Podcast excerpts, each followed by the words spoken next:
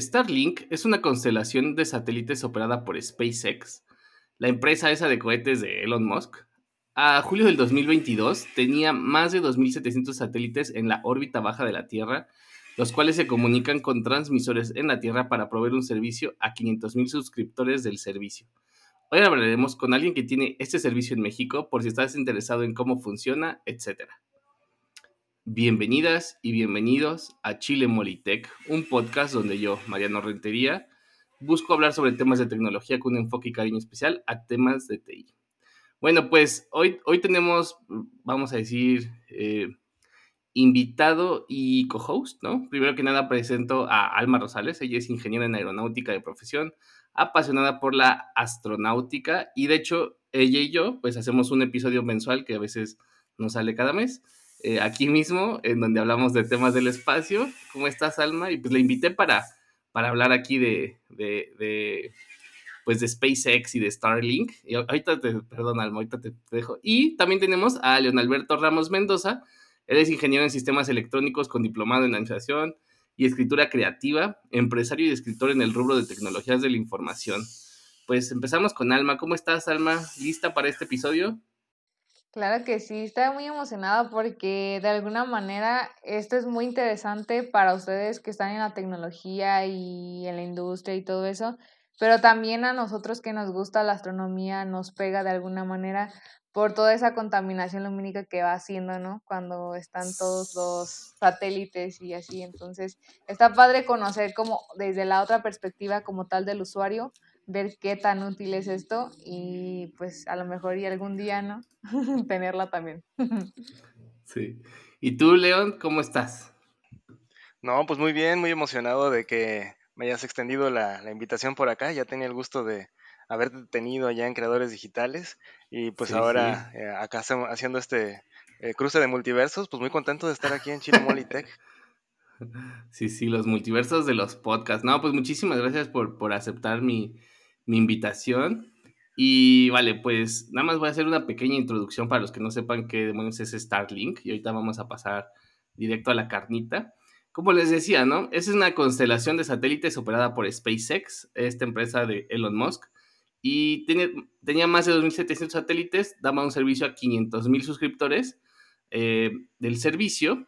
Y para darles una idea del tamaño del mercado, pues bueno, Telmex, que a lo mejor muchos en México e incluso seguramente en América Latina lo, ubican con otros nombres. Este, para finales del 2021 reportó tener 10 millones de suscriptores de Internet de banda ancha, ¿no? Entonces, pues bueno, 10 millones versus 500 mil, pues es una, versus medio millón, es una gran diferencia. ¿Qué tan rápido es el servicio de Internet de Starlink? Ahorita León nos va a practicar de su experiencia personal, pero bueno, de acuerdo al sitio de internet Okla, que es uno de los, de los, de los sitios de internet donde es muy común que las personas hagan sus pruebas de velocidad, y analizó la velocidad del internet satelital y para el cuarto cuarto del 2021, digamos el último trimestre, como decimos en español, las velocidades de descarga de Starlink excedían los 100 megabits por segundo en 15 países. Eh, con un promedio este, más o menos de ese tamaño, ¿no? Eh, por ahí, esta velocidad es muchísimo más, vamos a decir, muchísimo más rápida o seis veces más rápida que la de sus competidores que son Viasat y HughesNet. De hecho, yo he visto HughesNet que también lo, lo, lo promocionan aquí, aquí en México y especialmente en zonas rurales. Y bueno, este año Starlink va a sacar una versión empresarial en la cual pues va a tener muchísimo más este, velocidad y están además aumentando toda su infraestructura en tierra porque al final del día el Internet no se transmite, digamos, a través del espacio por completo para que puedan tener una mejor velocidad, ¿no? Entonces, pues bueno, en resumen, eso es Starlink, un servicio que ya está disponible eh, en México y otros países de la TAM. Al ratito les digo cuáles. Y pues nada, empezamos. Leo, platícame cómo ha sido tu experiencia utilizando Starlink. Pues eh, fíjate que eh, a grandes rasgos, ahora sí que dándole la calificación completa, ha sido buena. Em, creo que pudiera ser mejor, como todo, ¿no? Ya sabes, siempre hay ese granito en el arroz, pero la verdad es que ha sido bastante buena. Em, ahora sí que mi experiencia personal fue de haber eh, estado trabajando y viviendo en la colonia del Valle en la Ciudad de México, donde tenía pues un enlace de fibra óptica y la vida era feliz porque podías ver este YouTube y cosas así al mismo tiempo que trabajabas y descargando ISOs, ¿no? Para pasar pruebas de imágenes y cosas así y todo al mismo tiempo y nadie se quejaba, ¿no? Y de repente, este, pues con esto de la pandemia y todo eso, pues salí huyendo de Ciudad de México y eh, ya que eh, tuve la fortuna de probar las mieles de provincia, eh, pues me doy cuenta de que eh, pues el DSL de cobre no te da galleta para nada, ¿no? Entonces eh, era, era prácticamente trabajar por turnos, ¿no? Era así de, oye, pues yo a las de 7 a 8 voy a descargar algo, entonces, este, pues no puedes ver Netflix, ¿no? así como te explico. Entonces fue muy difícil, fíjate, fue, fue difícil estar con cobre. Después, este, yo tenía redundancia de enlace con, con Telcel. Em, con 4G, pero también los datos te los quemas rapidísimo, ¿no? Entonces, ese, eh, pues sí, era de, verdad estar este, pues alternando entre, oye, voy a, voy a hacer un upload de un podcast, ¿no? Entonces, ¿sabes qué? Tengo que conectarme a Telcel porque es más rápida la subida que cobre. Entonces, este, no, era, era cosa, era muy difícil, era estar haciendo malabares y de, de ninguno de los dos enlaces se hacía uno. Vino la parte de la apertura de Starlink, lo estuve siguiendo mucho tiempo eh, entonces, en cuanto dije, se puede, se puede apartar, pues un, dos, tres por mí y, compré la, cosa esta, no di el enganche este que estaba pidiendo este muchachón y exactamente. Y eh, me salió más barato que ahora. Em, creo que me salió como en 11.500 más o menos. Ahorita ya el precio está rondando los 14.000 del equipo. Eh, que para todo esto es, es, barato, ¿eh? Si quieres ahorita platicamos de eso, pero en realidad, este, pues sí llegó. Yo creí que no iba a llegar nunca. Eh, fue un año después, llegó, cuando llegó, ¿no? Y, ya que llegó, pues lo empecé, a, lo empecé a calar. Dije, no voy a cancelar ningún internet, me espero, voy a ver cómo funciona. Y pues eso de que lo lo subes al, al, techo, lo conectas, empiezas a calarlo un ratito y después ya te das cuenta de que no te has vuelto a conectar a ninguna de las otras redes, ¿no? Cuando eso ocurrió y, que podíamos usar todos los servicios al mismo tiempo, dijimos, pues ya, eh, este, es el, este es el que vamos a usar como único, único enlace. Y ahora sí que para trabajar en, cosas de video, pues aquí estamos, ¿no? Estamos trabajando, o sea, se, se, se puede escuchar, se ve, etcétera, no funciona ¿Cuál es el gran bemol? Em, el clima. Sí, cuando, cuando llueve fuerte, eh, mm. sí es así como que no va a haber mucho. Sobre todo hay un fenómeno, yo creo, con las nubes, porque puede que no esté lloviendo mucho, pero cuando el cielo está muy cerrado, de plano sí, sí ocurre algo que baja primero la velocidad y hay veces que de plano no hay no hay satélites, o sea, no hay con quién hablar en el espacio, entonces pues te quedas solito, ¿no?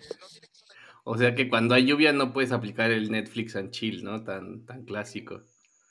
Pues no, pero hay otras opciones ya, ¿no? O sea, ya tengo una biblioteca más grande, entonces ya agarro un libro en chill, ¿no? hay otras opciones, pero eh, no tiene que ser una lluvia muy fuerte. Es decir, este, ahorita yo estoy en la, en la costa de Veracruz, entonces con lluvias eh, sencillas, pues casi todo el día hay un chipichip y bla, bla, eso no, eso no afecta realmente. Es cuando, cuando se deja venir un buen norte, es cuando sientes el rigor del clima y dices, la naturaleza todavía nos domina, entonces, bueno, hay que dejar que haga lo suyo. Y, y, pues ya eh, te esperas un ratito a que recuperes el servicio, ¿no? Eso, sobre, y la otra es la autonomía de, eléctrica, ¿no? Porque también, por lo mismo, puede haber fallas eléctricas mm. en la zona y necesitas pues un UPS, ¿no? Yo tengo aquí conectados algunas baterías, ya sabes, este, haciendo gala del arte de cascadear UPS para ver cuál se acaba primero. Y, y pues bueno, pues voy como, como ahora sí, eh, administrándome, ¿no? Eh, el servidor se apaga primero y al final el Starlink y los access points, ¿no? Es así como que guarda todo, cierra todo y, y, este, y dura lo más que puedas, ¿no? Entonces, bueno, tú ya le puedes ir invirtiendo, tal vez en una planta o en otras cosas, en un banco de baterías, ¿no? Para que te dure más, pero también eso puede afectarte, ¿no? La, la parte del, pues de la energía eléctrica que pues todavía Comisión nos debe mucho en, en, ahora sí que en las, en las partes más lejanas de, de nuestro territorio nacional. Ok, ok, muy interesante. Eh, ¿Cuánto tiempo llevas utilizándolo, eh, León? y, qué tanto uso le das. Eh, me parece que además, a diferencia, por ejemplo, eh, de otros, vamos a poner la comparación de las cableras, de Telmex, de ese, que hay diferentes niveles, ¿no? O sea, puedes decir, en Telmex puedes nada más contratar 10 megabits o hasta 1 gigabit o 2 gigabits, etcétera, ¿no? Me parece que en el caso de Starlink solamente hay un servicio eh, actualmente, a menos que quieran sacar creo que el, Enterprise, cómo funciona esto y, por ejemplo, ¿qué, tan, qué tanto uso le das, digo, por lo que leo de ti, pues si eres como un poquito de power user, ¿no? Estar haciendo video, etcétera.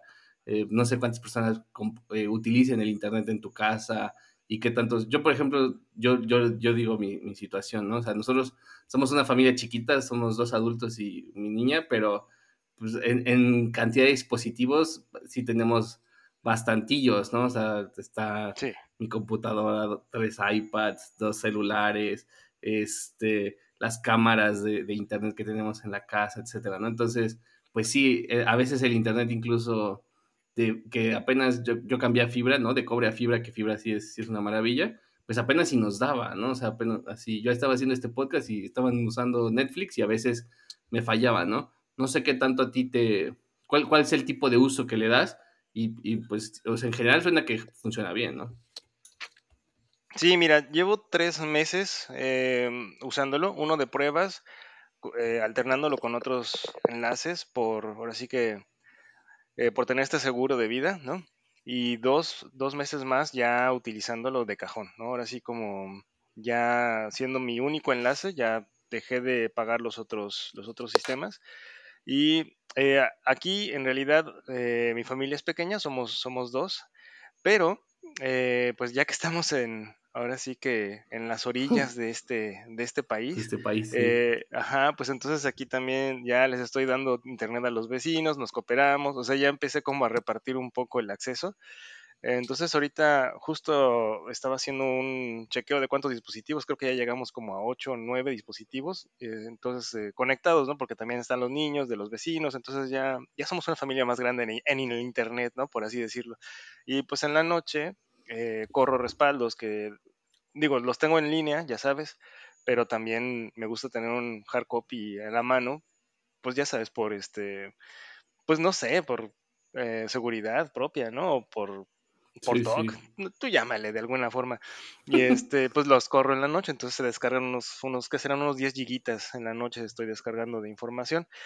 Entonces, este, pues sí, sí, sí le doy, sí le doy uso, sí es este un uso pues pesado y para poderlo manejar sí utilicé más la, los access point y, y, limité el ancho de banda por dispositivo para que de alguna manera pues no pase eso de que te comen el ancho de banda los, cuando los demás, fue que iniciaste con la contratación como tal y ya ahora es nada más el enganche que dices todos podemos convivir. Si nos organizamos y todos demos el se te va cobrando la mensualidad o cómo Como el es que chiste. funciona esto okay.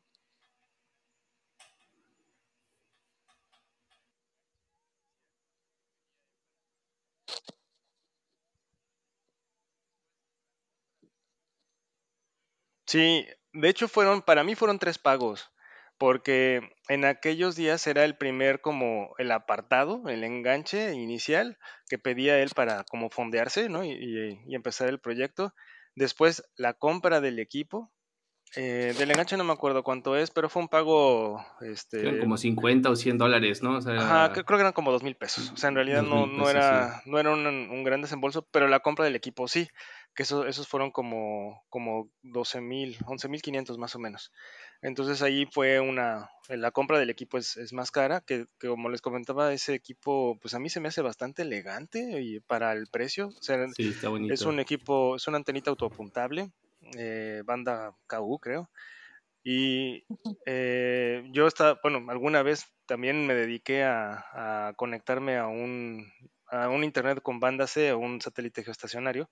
Yo lo apuntaba manualmente y pues a veces el proceso a mí me llevaba cerca de 30, 40 minutos de estar subido en el techo, ¿no? Este, apuntándole bien al satélite y viendo qué grado estoy agarrando y todo eso. Y esta cosa la verdad es que lo hace todo sola, ¿no? Entonces lo, lo pones ahí arriba, más o menos lo orientas. La aplicación eh, te permite ah, utilizar la cámara del- de tu celular para poder escanear hacer un barrido del cielo y él te dice qué obstáculos puede detectar con la cámara que pueden este pues como interferir en tu velocidad.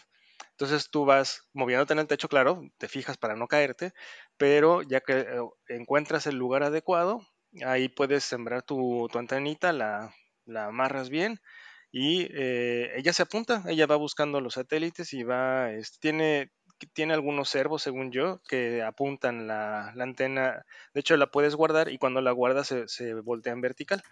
Entonces, eh, está, muy, está muy elegante para el precio del equipo, ¿no? Sobre todo por, por, por eso que hace, que ella solita se, auto, se autoapunta, ¿no? Entonces, eh, eso me gustó mucho. Y el tercer pago, o por así que los otros pagos, son las mensualidades que andan andan rondando, déjenme ahorita les comento cuánto está, más o menos están como en 2.300 pesos al mes por el uso de, este satélite, no, bueno, de ese internet, y como dices Mariano, pues no hay una diferencia de, hoy estoy pagando más, estoy pagando menos, es como ahorita todo es tarifa plana y hasta que salga lo empresarial, que creo que ya lo están anunciando, ya veremos qué otras cosas hay, ¿no? Ok, ok. Fíjate que ahorita que ya no supe si lo dijiste aquí, Alma. Eh, ah, sí, lo dijiste aquí.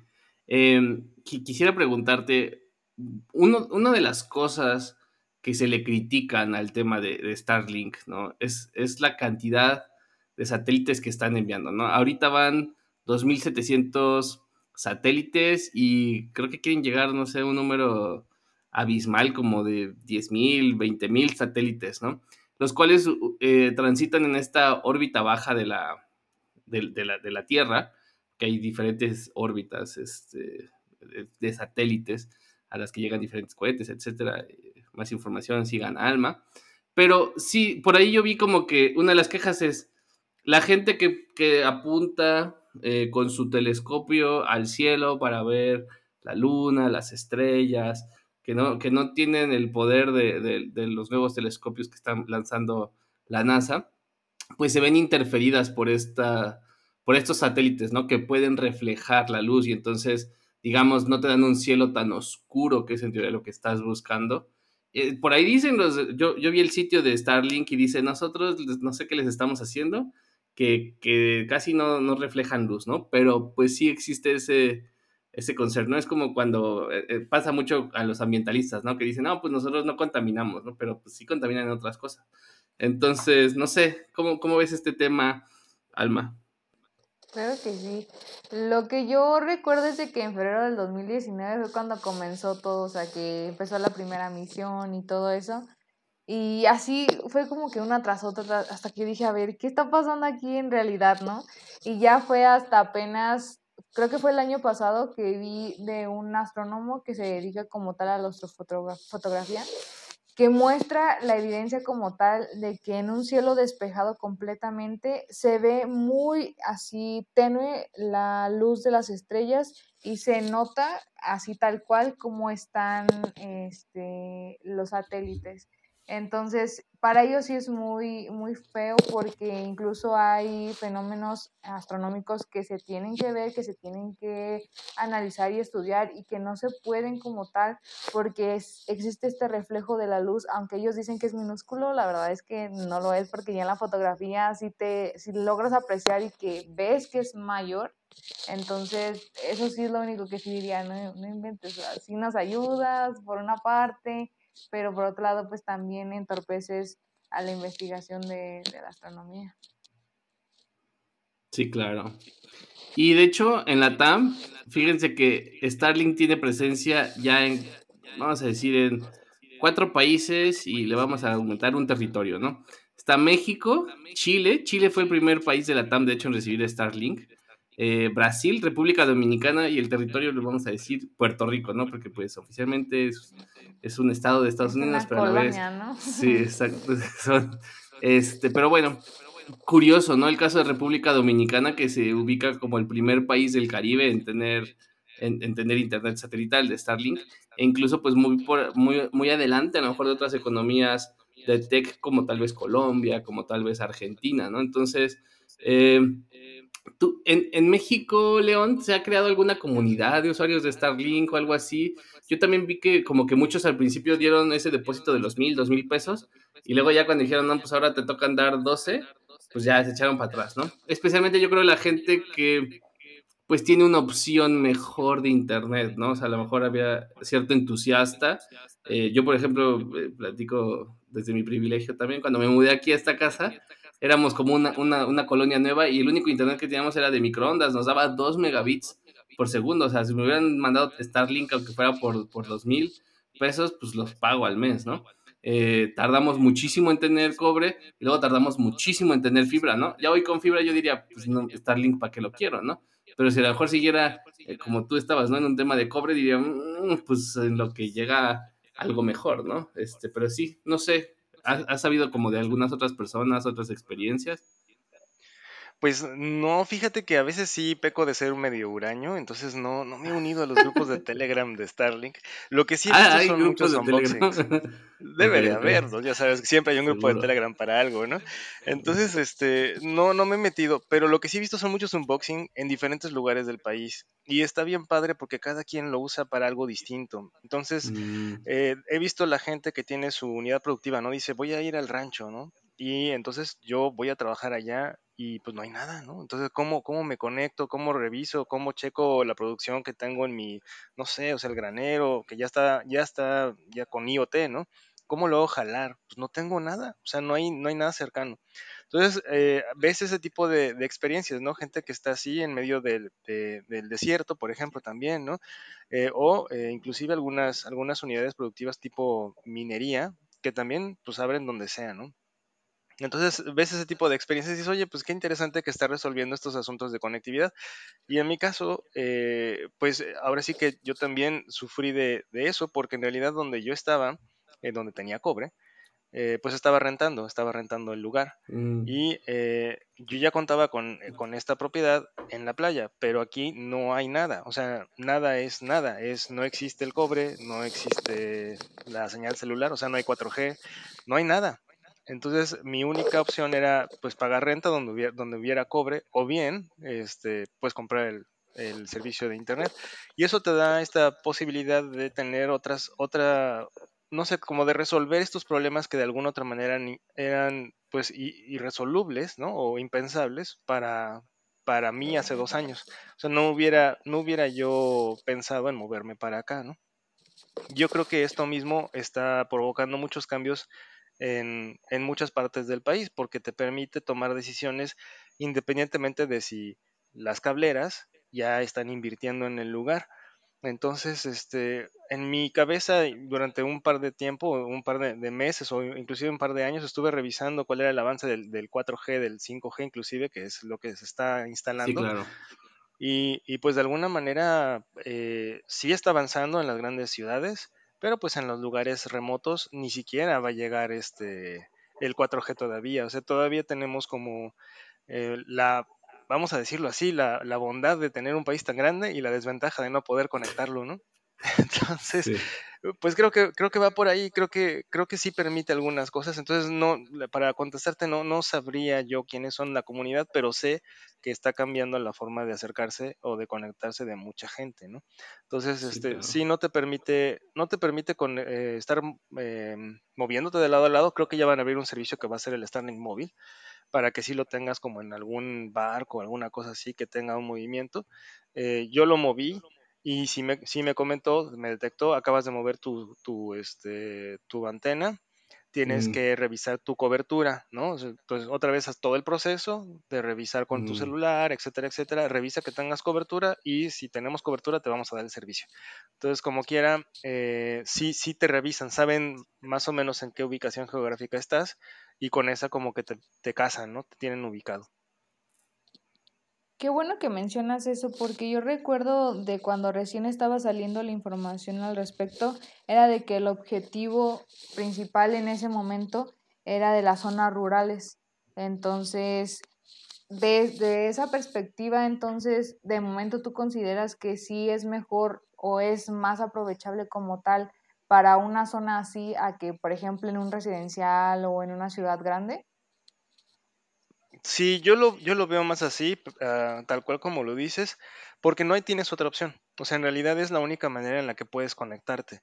Em, las otras opciones, y lo, lo, lo, vemos aquí mismo, por ejemplo, yo estoy en una comunidad de 300 habitantes, o sea, somos tres personas, ¿no? Y, y, nos conocemos todos.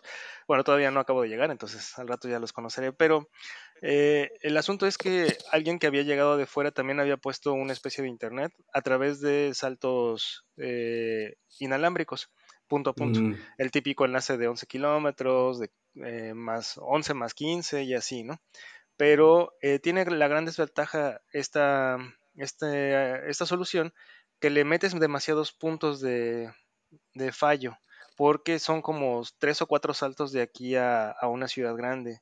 Entonces la batería te puede fallar en, uno de ellos, en, un punto intermedio, y son lugares que no son muy accesibles. Entonces tardas mucho en llegar para reparar la falla, ¿no? Entonces eh, las otras opciones son, no son tan, tan sencillas. O sea, realmente la cobertura de repente se antoja difícil, ¿no? Sobre todo si no estás en un lugar tan plano, si estás en un lugar que tiene accidentes geográficos pues más grandes, eh, sí, lo, eh, Starlink lo que te permite es, necesitas eh, tener un, cielo abierto y con eso tienes la conectividad. Si tienes un problema de un skyline o de un horizonte demasiado abigarrado, demasiado lleno de edificios, ahí sí no, no lo veo tan viable. Sí necesita un, espacio abierto. O sea, tú tienes que poderte parar en, no sé, en el techo de, de, la ubicación y tener esa, esa vista amplia, ¿no? Y con eso ya puede, ya puede darte el servicio. Pero si tienes muchos eh, edificios ah, junto a ti, definitivamente vas a tener sombras. Entonces, este, sí, rural creo que sería la opción o lugares muy abiertos. Traigo dos preguntas aquí de, que me mandaron en Twitter para hacerte. Eh, lo mencionaste ahorita, pero el, tema de la reubicación, ¿no? De hecho, yo escuché, ajá, que va a haber un servicio, ahora que está muy de moda esto de la vida nómada e incluso gente que pues, literal vive en una casa rodante o en su carro, ¿no? Por todo, por muchos lugares o en, botes, ¿no? O sea, la gente que vive en botes y hoy está en, en, un, en un, puerto de Florida y el, el, otro día están en otro. Me preguntan si hay costos de reubicación, ¿no? Ahorita platicaste que, que te detectó que te moviste, pero te cobró algo, o sea, te dijo, oye, pues, pues este, no sé, debes, le debes tanto a la cuenta de Elon Musk, por favor, depositarla aquí. Pues no me cobró nada. Eh, y la verdad es que no sé si es porque yo fue, yo fui uno de los early adopters, ¿no? Entre comillas, de los primeros que eh, solicitamos el servicio. Entonces no sé si es un caso mm, especial o diferente. Pero no, no vi reflejado un cobro adicional, pero sí, sí te pues, detecta, sí sabe dónde estás. Pues sí, sí, ahí sí, no sé qué pasa. Es la primera vez que este señor todavía no está abusando.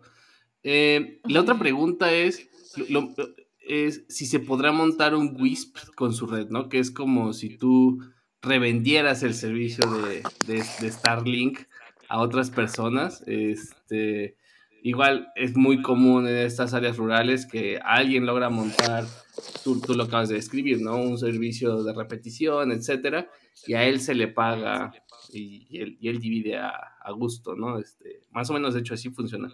Es común incluso aquí en Querétaro, en, en áreas residenciales que se están desarrollando y todavía no, alguien está revendiendo eh, ancho de banda. No sé si, quién sabe si lo permita o crees que teóricamente sí es posible.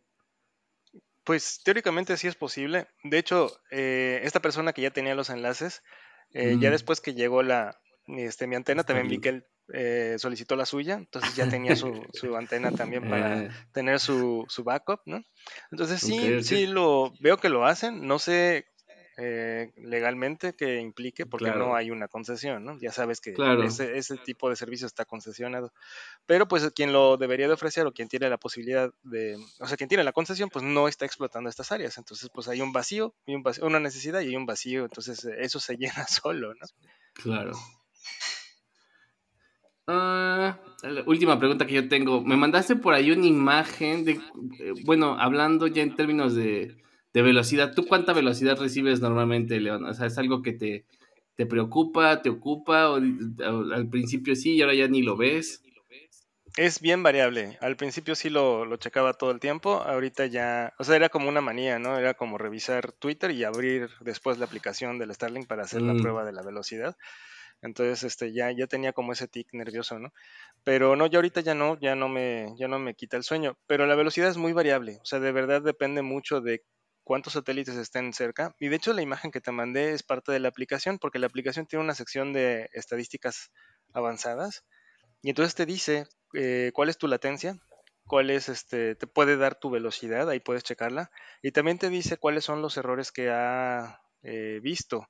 Y muchos y te dice el por qué, te dice no hay red o no encontré, este, no, encontré satélites, o sea, me hace falta con quién hablar en el mm. espacio, ¿no? Entonces tú puedes ver el log, por así decirlo, de, estos este, errores, ¿no? De los, de los detalles. Y para contestarte la pregunta de la velocidad, es demasiado variable. La menor que, que he recibido es de 20. O sea, cuando, cuando no hay eh, cuando sí hay internet, eh, es la mínima que yo he logrado ver, es 20 este, megabits por segundo. Y la máxima que he logrado descargar ronda los 210, 200 y cachitos. Entonces sí hay, es un rango pues muy grande, o sea, desde 20 a, 200 sí es, es un espacio muy, muy abierto. Entonces, este, Em, pues varía mucho. De subida, la máxima que he logrado tener eh, está entre 20 y 30 y las mínimas como en 10, 11. Entonces, pues para subida es muy parecido a, la velocidad de un 4G. O sea, sí, sí, sí, puedo subir archivos. Sí, claro. Ah, pues nada, eh, Alma, no sé si tengas alguna última pregunta para León o nos vamos a las conclusiones. Eh, no sé si sea parte de las conclusiones algo que veas que sea como un en contra a lo que ahorita estás teniendo hasta el momento como del servicio. Em, antes de contestarte, les comparto cuando me ah, cuando Mariano me invitó, monté un cacti porque no sabía cuánto tiempo me estaba desconectando porque el log de la aplicación pues caduca. Entonces me puse a montar aquí como buen ñoño, ya saben, este, un, servicio de monitoreo para pegarle a los servidores DNS. Y este, pues lancé aquí un ping avanzado para estar revisando más o menos cuando me desconectaba. Eh, mi, servidor se desconectó un tiempo por mantenimiento, eso es lo que se está viendo ahí ah, el, el, domingo, ¿no? Pero el resto estuvo monitoreando al, servidor 1.1.1.1, que es su servidor de nombres, y al 8.8.8.8, ah, tirándole pings, ¿no? Y si se fijan, eh, pues dependiendo de la parte de internet, sí hay unos como espacios, todas estas líneas verticales eh, azules y, moradas, pues indican por ahí alguna pérdida en mayor o menor medida de paquetes, ¿no? Que, que, anduvieron por ahí. Si se fijan, la latencia anda como en 120, 100, ¿no? Entonces no milisegundos. Entonces, bueno, más o menos es este, es algo que, se tiene, sí hay desconexiones, o sea, si, tienes algo demandante que requiere que estés siempre conectado, algo muy connection oriented, sí la vas a sufrir con este, con este servicio. Eh, si no es eh, tu caso, si todo lo manejas, pues este, así como asíncrono, ¿no? Creo que tengas ningún problema. Entonces, este, bueno, pues eso es, es como para echar el chisme adicional. Si quieren, luego lo tuiteo para que vean las gráficas. Sí, sí. Y eh, las tengan ahí a la mano. Yo le tomé unas screenshot, pero igual. Ahí se ven algunos de los, de los, este, pues pings que dejé corriendo, nada más ahí como, como chisme desde el martes, están ahí esos, esos pings. Eh, y desventajas adicionales, mm, pues fíjate que yo creo que eh, uno de los de las desventajas creo más, más interesantes o pues no más interesantes sino que son más recurrentes y casi todo el mundo te lo dice es que eh, tú recibes tu caja, ¿no? Recibes la caja de Starlink, te recibes un, manualito con dibujos y tu aplicación. Y eso es lo que tienes. O sea, no hay un 01800 este, mm. eh, y con IBR automático para que te tengan esperando 20 horas y después que te conteste alguien. No, no existe eso, no hay nadie. O sea, tú estás solo. Entonces es este, pues contéstate las preguntas tú solos. Oye, pues es que no sé si lo puedo poner encima del tinaco, ¿no? pues no sé, pues, hazlo, ya después ya ve, ¿no? si funciona, pues está bien, si no. Oye, le puedo poner un parasol encima, este, no le, no le bajará la intensidad, eh, pues haz pruebas, vamos a ver la, vamos a ver cómo está este, la, la mm. intensidad de la, de la, señal, cómo está la ganancia, ¿no? Entonces, eh, em, son ese tipo de, cuestiones que no, el, el QA, ¿no? El, las preguntas frecuentes no están muy bien desarrolladas en el sitio, le están echando ganitas, sí puedes revisar algunas este, preguntas frecuentes en la aplicación también, pero sin duda, o sea, cualquier cosa que sea muy localizada, muy así, muy mexa, pues no, no, a ver quién te la conteste. así, oye, a un lado tengo un árbol de higos, güey, que esta cosa la puedo usar, no sé, o sea, son cosas que no van a, no te van a resolver. Entonces creo que ese es un bemol. No tienes a quién tirarle una, una pregunta. Eh, por lo mm. menos no como nos tienen acostumbrados de que levantes el teléfono y alguien te contesta, ¿no? Ese es, ese, ese creo que es un gran punto, ¿no? Y de hecho yo estaba pensando un poquito en eso. Eh, es muy común, especialmente yo creo, eh, en, México, ¿no? Que nos quejemos del Internet.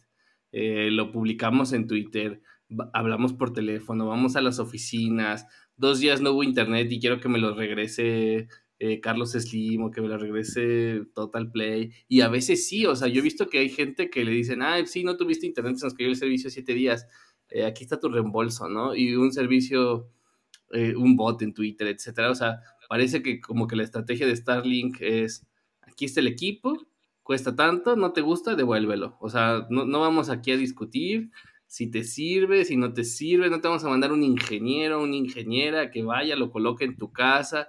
O sea, tú hablas a Telmex dices que el internet no funciona, te, te ayudan un ratito y dices, no, pues ya, o sea, va un ingeniero a verlo, un ingeniero a su casa y le va a ayudar, ¿no? Y llegan y sí, pues estaba mal aquí el cable, a mí me han cambiado el cable, a, todos nos cambian el router. Sí, este es el router de hace cinco años, el bueno es ahora este y te lo pueden tú.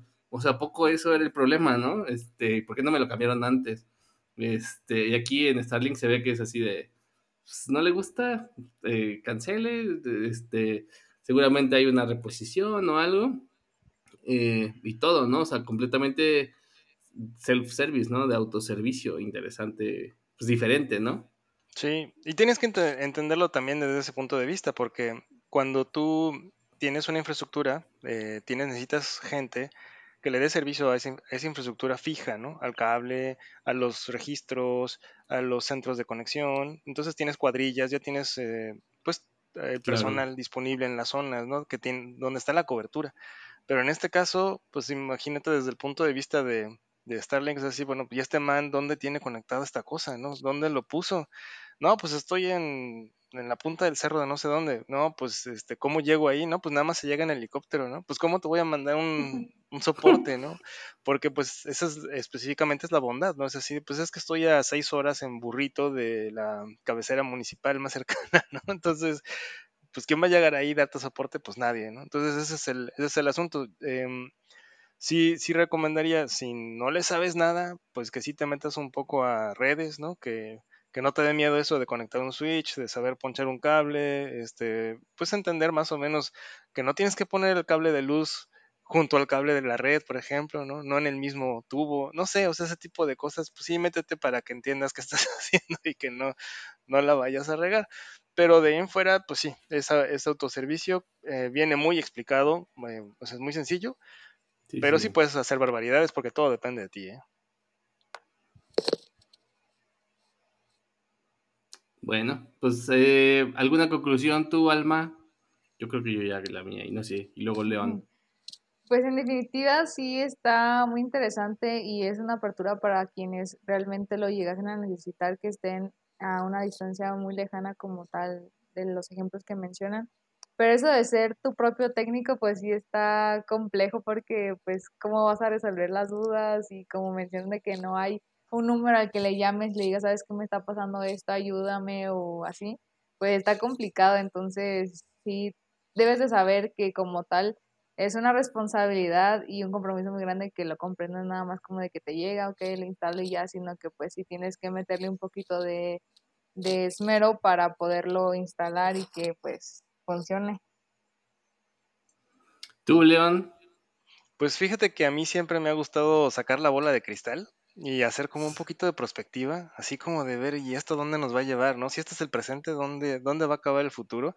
Y, y bueno, si les gusta el anime, hay un montón de, de animes que hablan sobre cobertura mundial, ¿no? De internet sin conexión, eh, cobertura mundial inalámbrica.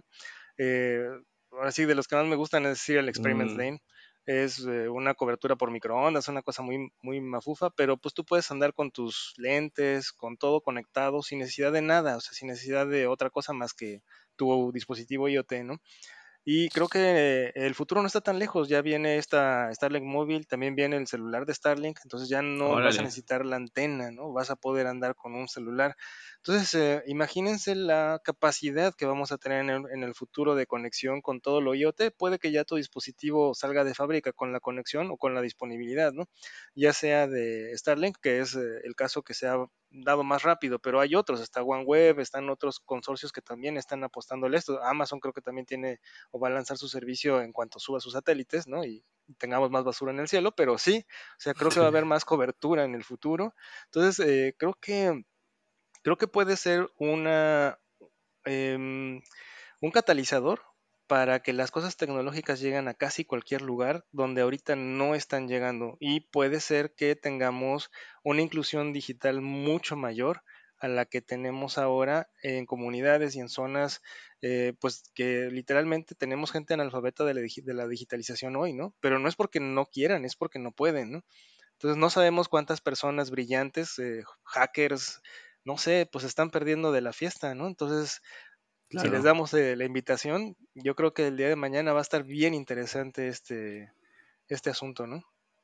Sí, yo creo que ese es, un punto muy, muy bueno, ¿no? O sea, eh, de, hecho, de lo que se decía es que, por ejemplo, la primera ubicación conectada de Starlink en la TAM fue una escuela rural en Chile, a la cual, este, en alianza con el gobierno, eh, ellos todavía estaban como en la versión beta, porque es importante decir que hoy ya no estamos en versión beta, ya estamos en versión pública de Starlink, ¿no? El compromiso fue que eh, Elon Musk, Starlink, eh, SpaceX les iba a dar gratis el primer año del servicio y a partir del siguiente año lo iba a pagar el gobierno, ¿no? Y pues realmente es, es un costo muchísimo más económico, que ese es otro de los puntos, ¿no? Dice Elon, dice, literal, nosotros también lo desarrollamos como una necesidad, porque nosotros teníamos que tener internet satelital en algunas de nuestras plataformas este, donde capturamos los cohetes y gastábamos creo que 50 o 500 veces el costo de esto, ¿no? Entonces, el costo satelital es, infinito, es muy, muy, muy menor, ¿no? Que lo que había antes. Eso creo que también es algo, algo, algo importante a mencionar, ¿no? Que cuando lo comparas con, con internet de, pues de banda ancha, ¿no? Que va de tierra, digamos, pues sí es más caro. Pero cuando comparas con internet satelital, pues es muchísimo más más económico y, es que el 4G tampoco es opción, ¿no? O sea, a veces puedes vivir en, yo por ejemplo aquí donde vivo, cuando se, cuando se va la luz, pasa lo que tú dices, todos los celulares se conectan al 4G y el 4G se vuelve inservible, o sea, no, puedes ni navegar. Eh, vas a lugares concurridos, no sé, vas a un estadio, vas a una zona turística, yo estuve el fin de semana, la semana pasada de vacaciones, había 4G, pero, o sea, literal, eh, no, no, no podía ver ni, ni Twitter, ¿no? 4G que parece 3G, este, ¿no? Sí, 4G que parece 3G. Luego, ahora hace algo horrible Telmex que haces una llamada y te cambia el 3G y entonces los mensajes o si quieres ver algo mientras estás hablando por teléfono, estás en 3G y oh, es horrible. Este, entonces, pues bueno, para los que estamos muy conectados, para los que sí necesitan este tema de productividad y, como dices tú, todas estas posibles personas que se van a beneficiar de, de esto, yo creo que es una súper gran ventaja eh, y, muy diferente a lo que, a lo que hoy tiene, ¿no? Entonces, pues, pues ya, ya está. En todo México hay cobertura en teoría de, acuerdo al sitio de, de, Starlink, ¿no? O sea, de hecho, diferencia, en Estados Unidos, cuando entras al sitio, sale una parte especialmente del centro de Estados Unidos que todavía no tiene cobertura, pero en México, pues ya, ya está todo el país en cobertura. entonces, pues ya, si viven aquí, eh, es muy, ya lo pueden usar si, si lo quieren, y si no, pues, pues no lo usen. vale. Pues vámonos a Tech Twitter. León, muchísimas gracias por venir. Eh, tú que esta es una sección en donde cada semana sacamos un tweet, no tiene que ser un drama ni nada. Eh, aunque, aunque piensen que me gusta el drama, sí me gusta, pero no, no se trata de esto, esta sección. En esta ocasión, voy a empezar yo. En esta ocasión traigo un tuit de Manuel Zapata, que medio sí causó, dice, opinión impopular, ¿no? Nos estamos quedando estancados en tutoriales básicos de desarrollo web en español. Eh, él recomienda crear contenido intermedio y avanzado, compartir experiencias de cómo se resuelven problemas complejos y reales, ayudar a los, a los principiantes a superar la parálisis por análisis y crear sobre contenido sobre otras tecnologías. No todo es web o CRUDs, ¿no? Entonces, pues sí, la verdad es que sí, sí caló a muchos que nada más hacen contenido básico, etcétera. Eh, personalmente creo que, creo que tiene algo de razón el, buen Manuel, aunque pues también hay, contenido, tiene que haber contenido un poquito para todos, ¿no? Pero pues sí, a lo mejor él, está sufriendo. Tú, León, ¿qué, qué tú trajiste? Eh, híjole, pues este, déjame compartir un poquito acerca de lo que dijiste, eh, porque sí, está bien interesante eso. El español tiene más hablantes nativos que el inglés ya, estamos atrás del chino. Y, y, sí, no es posible que no tengamos eh, documentación técnica fuerte y muchos de los documentas, de la documentación se haga por voluntariado, ¿no? Que sea un grupo de voluntarios los que están traduciendo la documentación original del inglés a lo que sea, ¿no? Al rato este voluntariado va a tener que traducir del chino al español también, ¿no? Entonces ya va siendo hora de no depender de una lengua distinta, sino de generar en nuestra propia lengua, ¿no? Entonces sí, ahora sí que concuerdo concuerdo con el, con el tweet que, dices. Y, traje, bueno, te mandé por ahí otro, otro tweet em, que habla sobre Altan, fíjate, es una cuenta que se, eh, se llama 5G. Y estos muchachos están hablando de que eh, Altan ya está probando 5G en, México y algunos lugares que ya, eh, bueno, que ya se pudieron conectar a esta velocidad. Y es, también otra vez esta polémica. Ya sabes que recién el gobierno federal compró Altan, ¿no? Y este, y todo el mundo dijo que, bueno, no todo el mundo, pero la mayoría, pues en contra del gobierno por esta adquisición, ¿no? Eh, pero fíjate que ya pensándolo, y vámonos a salirnos un poquito de la, de la polaca y esto, pero pero ya pensándolo más como estrategia y como necesidad de país, ¿no? O sea, de verdad sí tenemos un país muy grande, una extensión territorial eh, vasta, y eh, de alguna manera tenemos que llegar a todos lugares, ¿no? Tenemos que incorporar esta, porque conectarnos eh, significa tener acceso a la tecnología y significa ser más productivos y significa tener más ingresos y significa muchas cosas, ¿no? Entonces, el, que, el que se invierta como estrategia para conectividad de, nuestro país, creo que es algo muy importante que no debemos de dejar este, de lado. Y en este tweet hablan acerca de, pues esto, esta inversión de, del 5G, que pues va a salir de nuestros bolsillos, va a salir de los tuyos, de los míos, de todos, ¿no?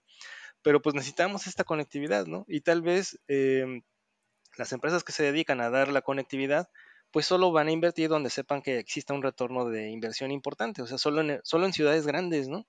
Entonces, ¿qué pasa con, las, con el resto del país? No, va a haber esta conectividad y de nueva cuenta seguimos empujando a que la gente se concentre en núcleos muy grandes, ¿no? Entonces, de alguna manera creo que eh, también podemos ya empezar a soñar. No solamente las startups de tecnología en México tienen que ser de software únicamente, porque es algo que no se tiene que invertir físicamente algo, ¿no? Digo, los servidores son virtuales ya, pero también podemos soñar y, y, hay, este, pues ya hay iniciativas en la India, por ejemplo, de hacer su propio servicio eh, de internet satelital tipo Starlink, ¿no? Eh, entonces, ¿por qué no eh, empujar también a las, redes de 4G, de 5G? ya sea, oye, si lo vas a hacer de forma privada, hazlo, si no, pues que también entre el gobierno a hacerlo. O sea, el chiste es conectarse. ¿Cómo llegamos ahí? No lo sé, pero hay que llegar. O sea, creo que es momento de, dejar de lado disputas políticas y, ya subirse a conectar al país. Sí, es un, es un punto interesante. De hecho, yo me acuerdo que creo que fue en el gobierno de, en, la administración pasada, que se hablaba igual, o sea, ha habido, ha habido muchas iniciativas, ¿no? Por querer conectar Internet para todos, este, creo que se fue de Calderón o de Fox, y, y, luego estaban que iban a conectar al menos con 4G a todos los pueblos mágicos. Hoy es muy común que vas a un pueblo mágico y, y no, no hay Internet, o sea, 3G se va, etcétera, ¿no? Entonces quieren impulsar de cierta forma el turismo y pues los influencers necesitan, necesitan el ancho de banda para subir esos videos, León, no se van a subir solitos, ¿no? Entonces, sí, yo creo que impulsa a todos, ¿no? O sea, por la tecnología para poder hacer reservaciones, para poder ver los menús digitales. Ahora que todo fue con código QR, yo, yo llegaba a lugares y decía, o sea, muy bonito tu QR, pero aquí no hay internet. O sea, ¿cómo, ¿cómo, quieres que abra un link de internet si no tengo internet, no? O sea, este, y, tú no ofreces internet, entonces, no puedo, o sea, no puedo ver el menú literal, escríbelo mejor en la pared, qué sé yo. Eh, porque sí, o sea, yo, yo sí me frustré mucho manejando en carretera o visitando así lugares medio rurales que te ponían el código QR y yo, pues, o sea, pues no funciona. No, o sea, no es mala onda, ¿no? O sea, pero pues ni siquiera quiero que tú me lo des, pero pues no, no se puede, ¿no? Entonces sí, un punto, un punto interesante el lealtad. Yo creo que también da para, para algún episodio del podcast. Alma, ¿tú qué tweet traes esta semana? Pues mi tweet está de alguna manera relacionado con Elon Musk, pero de SpaceX. Entonces, no sé si sepan que hay misiones en las cuales se busca que personas que como tal son este, ciudadanas puedan convertirse en astronautas. Entonces, en, el, en la primera como que edición, pues se seleccionaron a diferentes personas con objetivos muy, muy específicos.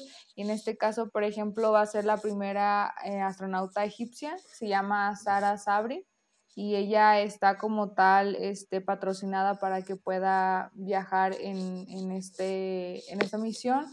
Ella es ingeniera mecánica y biomédica y tiene una iniciativa de Deep Space en la cual ella es fundadora y, y, está como que pues realizando investigaciones y todo eso. Entonces, para nosotras como tal, las mujeres está haciendo algo con la de romper la brecha de género. Entonces, pues estoy muy emocionada y a ver qué, qué sale como tal de esta misión. No, pues súper interesante. La verdad es que ya este, hay que hablar luego en el podcast, ¿no, Alma? De todas las formas que hay ahora para poder ir al espacio, ya, ya, no, ya no hay un solo camino y por ahí lo platicábamos ligeramente en el último episodio, pero pues sí, sí da gusto. Fíjate que últimamente he visto a... ay, se me fue su nombre de esta mexicana que acaba de ir. Le he visto que anda por todos lados acá en México. De estuvo, Katia, ajá. Ajá, Katia estuvo en Talentland, andaba en Morelos, entonces, pues yo creo que muy padre, ¿no? Inspirando a más, a más personas de, de México y que sí anda acá de gira también, ¿no?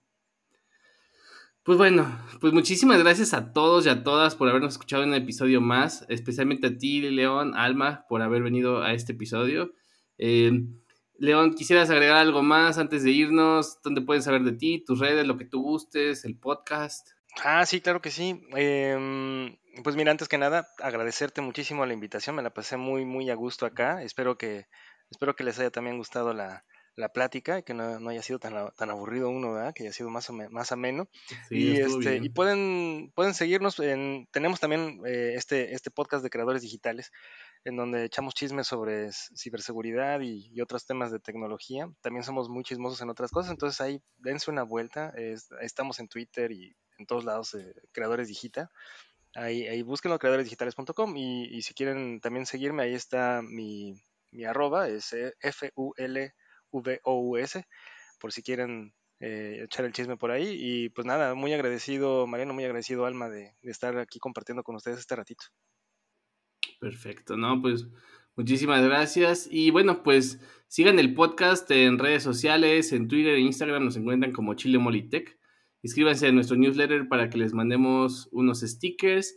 A ti, Alma, ¿en dónde te encuentran para las personas que a lo mejor es la primera vez que te escuchan? Claro, en Twitter me pueden encontrar como Itzma Phoenix y al contrario, gracias a ti, León, por compartir. La verdad que sí fue muy interesante el estar conociendo al menos a alguien en este país en el que está usando Starlink y ya no es como que algo utópico, ¿no? Entonces, pues, muchas gracias también, Mariano, por haber dado este episodio tan interesante. Perfecto. Bueno, pues a mí me encuentran en Twitter eh, en varias redes sociales como Mariano Rentería, mi hija es Mariano Rentería, todo seguido. Y pues bueno, no olviden que si les gusta el podcast, recomiéndenlo a sus amigos y si no, recomiéndenlo a sus trolls más cercanos.